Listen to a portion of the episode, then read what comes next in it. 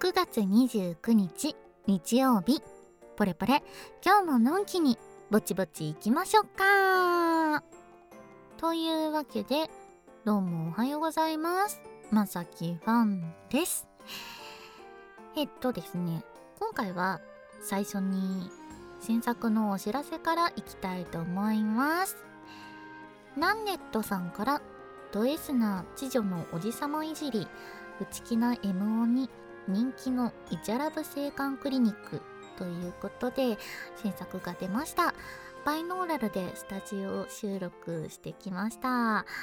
50分なのに500円で耳なめのバリエーションが豊富な音声となっております。ぜひぜひ試してください。次。おがくず御殿さん。うんちさせてバイノーラルということでまさきファンはお嬢様役で出ております。なんとですね世界一汚いスカートローバイノーラル音声ということで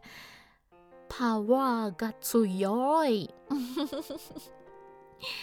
えー、清楚系ビッチを山田ジミ子さんが担当していて不良ギャルを難民ミミオさん言えてなかったね。うん。が担当してます。えっとねなんか割と長い間活動してきたんですけどあんまりスカトロ系がっつりみたいなのは出たことないのでうん結構レアかもしれないですね。うん。まあスカトロ系に興味のある方は聞いてみてください。次。シャルルハンターさん。鬼領族姫戦。姫のアナルに大根がぶち込まれるのを阻止し騎士を救出せよということで前作に引き続きミルキー・ビトロイアン役で出てます。えっ、とですねたっぷり両族アニメを楽しめるアクションゲームとなっております。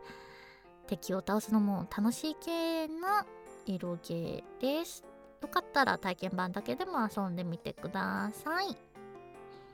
まあそんな感じで高校数日でいっぱい新作が出ました。皆さんどうぞよろしくお願いします。うん。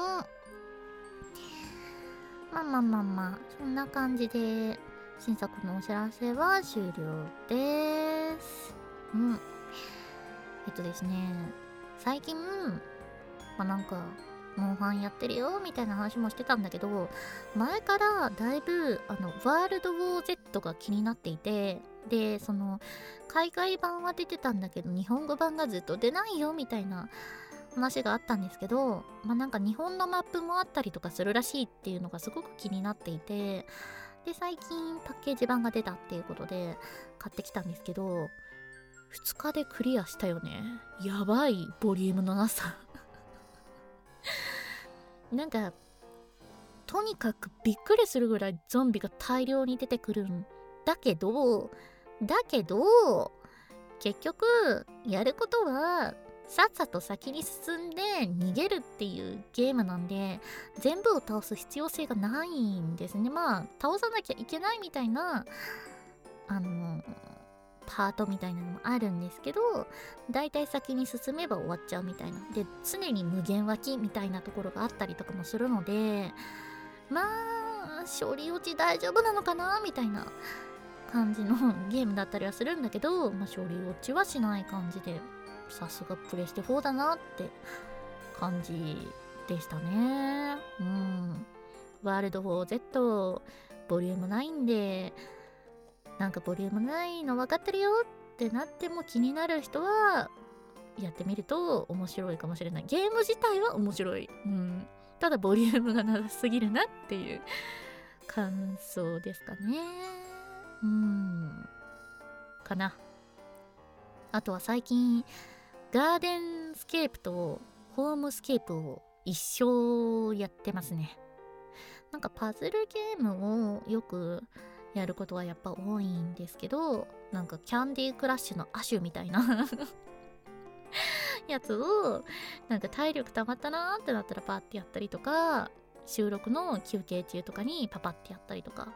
してはあまたクリアできねえ同じ面何回やらせんだよとか思って休憩してもう一回やり始めるとなんでさっきのクリアできなかったのみたいな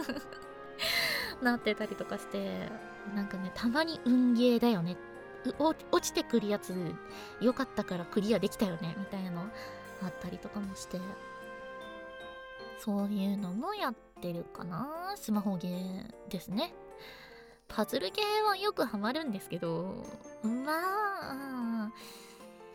だんだん難しくなってくるから難しくなりすぎてくるとやめよって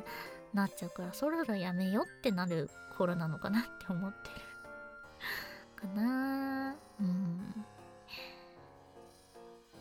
あとはえっとねなんかツイキャスでもちょっとお話ししてたんですけどなんか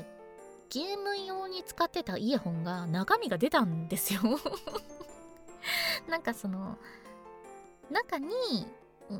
まあ耳耳の中に詰めるタイプのやつなんだけどその詰まってるやつが外れて中のなんか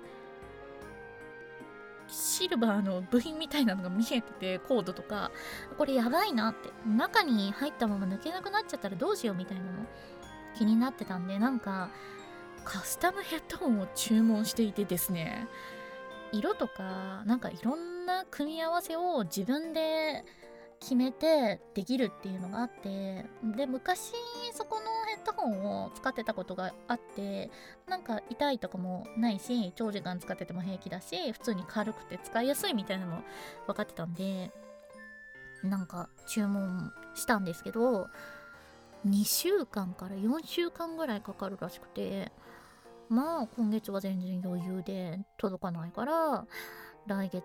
中に届いたらいいなみたいな感じなんですけど届いたらめっちゃ Twitter とかでなんか「えー、やろう!」って自慢するんで構ってください うんあそうそうそうでなんかね機材を売る話をこの前の1個前の配信じゃないやええー、更新した時の音声で言ってたんだけどなんか問い合わせがあってパンさん、いつ、あれ、ヤフオクに出すんですか？みたいな 連絡が来て、おっと本気で準備しなきゃいけないかな？って なってきたんで、まあなんか写真撮ったりとか、詳細調べたりとかしようかなと思ってるんですけど、まあそんなすぐにはできないと思うからとりあえずねあの始めましたよってなったら Twitter とかでお知らせしたいと思うんでまあ Twitter をねチェックしてくれると嬉しいかなと思います。できればポレポレ。でもお知らせしたいけど期間中に更新できるかどうかわかんないからまあ Twitter を見てください。はい。あで前回その支援の話とかもしたんですけどサークル作品の進捗の方は支援で報告を始めました。で、サークルミジンコのブログの方はですね、今後更新することはないかもしれないので、ぜひね、あのー、サークルミジンコのね、サイトをね、ある必要性あるのかなって思ってて今 あの、支援1本にしてもいいかなとは思ってるんですけど、まあ、支援でブログ的なこともやりつつっていう感じでやっていきたいので是非ね支援はあの無料の登録だけでもやってもらって無料のフォローだけでもやってもらえるといろんなあの情報とかがゲットできるので登録していただけると嬉しいかなと思います。はい。あとそうね。なんかファンさんはお酒が弱いっていう話は頻繁にしてると思うんですけどお外で飲めるお酒がカシスオレンジとファジーネーブルと梅酒ソーダ割りっていうなんか3つしかないんですね。でまあなんかたまに置いてるお店があるんだけど桃系